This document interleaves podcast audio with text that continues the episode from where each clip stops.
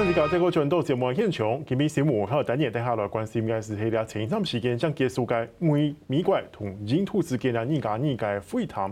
啊，结果呢系对中国嘅态度呢，其实一向系立场强硬，但是今日可比话对俄罗斯呢，印度是有冇强硬嘅想法。到底咧，印度同美国之间嘅关系嘅样选，韩国对俄罗斯嘅关系又系样选咯。今日请到嘅系清华大学印度研究中心嘅冯天士教授为大家来做分析。教授你好，是主持人好，呃，各位观众大家好。教授，我想请教，就是说，呃，前阵子刚结束这个美印之间的二加二会谈嘛，那我们看到说他们在中国的议题上是蛮一致，尤其在关乎印太的事务上面立场一致，但是，呃，在对于这个最近这个乌俄战争啊，那个美国希望印度能够减少对俄罗斯的依赖，尤其是能源的依赖，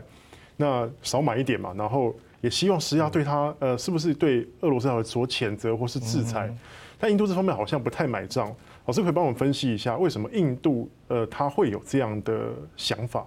是，呃，就如同主持人提到这个俄乌冲突哈，我想除了那个地面上这个战场之外，另外一个很重要就是外交上的战场。那呃，俄罗斯还有像欧美这样子，其实基本上都希望能够拉拢更多的国家来支持自己的立场。那在这个情况之下，印度的角色其实相当突出了哈。那其实，在呃俄罗斯他发动这个所谓入侵行动的时候，呃，普京总统第一个打电话给的外国领导人就是打给莫迪，印度总理莫迪，表示说在他心中认为说，哎，这个我必须要跟印度要先谈好嘛，哈，谈一下。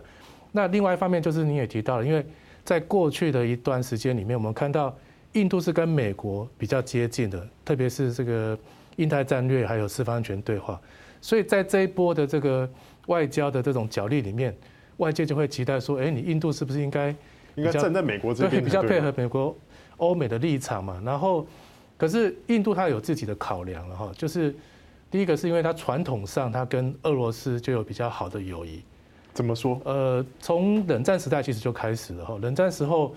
呃，印度跟苏当时叫苏联嘛哈，其实就有一个所谓。友好合作的条约，那这个条约我们现在来看，它其实很像是一个准同盟条约。哦，准同盟条约就是说，万一有一方受到这个他国的军事的侵略或是这些威胁的时候，大家一起来合作来解决它。哦，那或者是我们今天看北约就有那个味道了。所以当年苏联跟印度是有这样一个特殊友谊关系。那冷战之后，呃，特别在军事上、军事的设备上。呃，印度还是大量，其实目前为止还是仰赖俄罗斯的军备。根据统计，大概可能百分之六十到七十以上，现在印度使用的军备哈，真还特别还有一些蛮高阶的，像那个苏三十的飞机啊，或是一些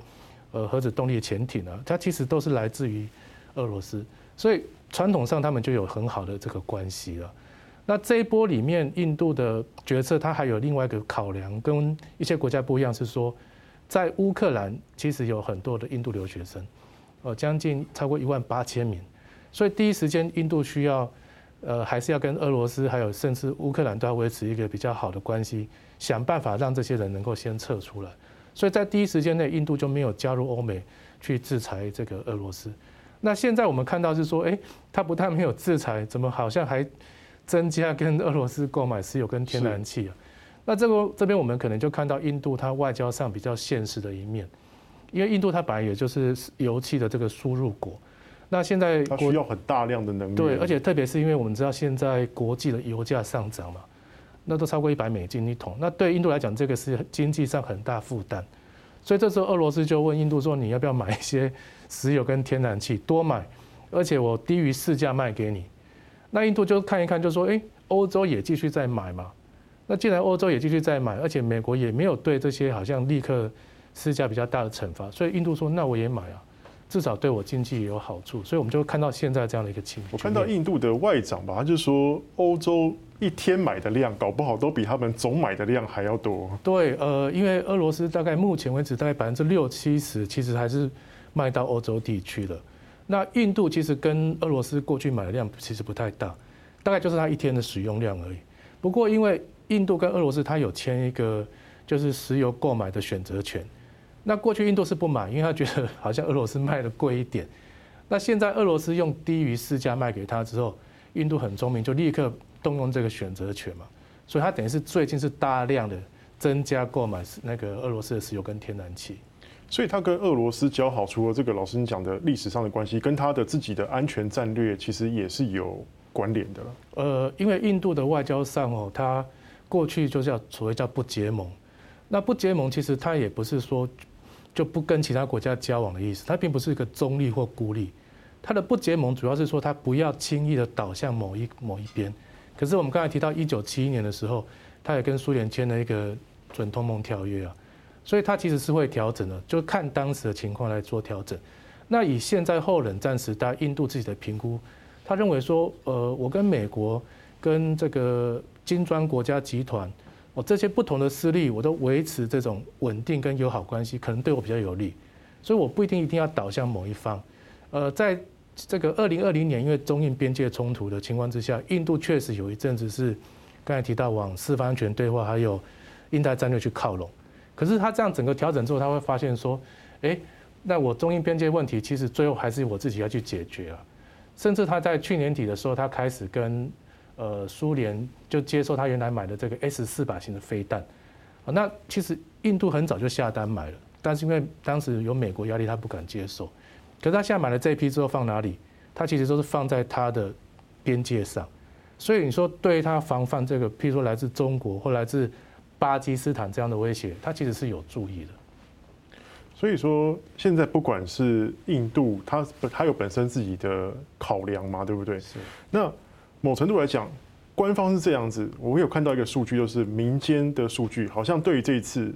俄罗斯大家的印象都蛮好的。然后支持普丁的这些行动的人也超过了四五成这么多。老师，那怎么看这样子？从官方到民间？呃，民间上当然一个我讲就是过去的友谊的存的这一些，就是冷冷战时代累积下来这种比较友好的互动啊。这个呃，莫迪总理曾经跟普京在谈话的时候，他就问，他就跟普京有点这个谄媚的说啊，他说，如果你问一下我们印度的小朋友哈，谁是最友好国家？哦，连小孩子都会跟你讲说是俄罗斯。哦，那为什么会这样？就是刚才提到冷战时候的合作。那这一次里面，印度他们在看哦，因为其实大家主要看的是联合国的投票行为，在包括这个安理会、还有大会、还有人权理事会，印度连续投了至少六个弃权票。那这个为什么印度会支持这样一个举动？因为印度他们后来在看，就是说，哎，过去这个联合国在讨论克什米尔问题的时候，我们常常被提上去，那时候是谁来支持我们？其实那时候就是苏联了。苏联已经好几次在安理会动用否决权，哦，帮助这个印度解套。所以他们会认为说，那现在我用弃权票来表达，似乎也算是蛮合理的。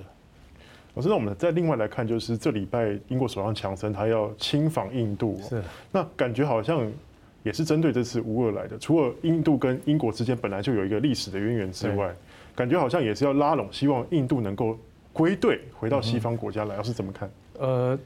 这一波里面看到这个新德里哦。变成一个外外交上蛮热门的一个打卡景点哈。这个之前日本首相也去了，那这个澳洲总理也开了视讯高峰会。那现在你提到强森也也也跑去了哈。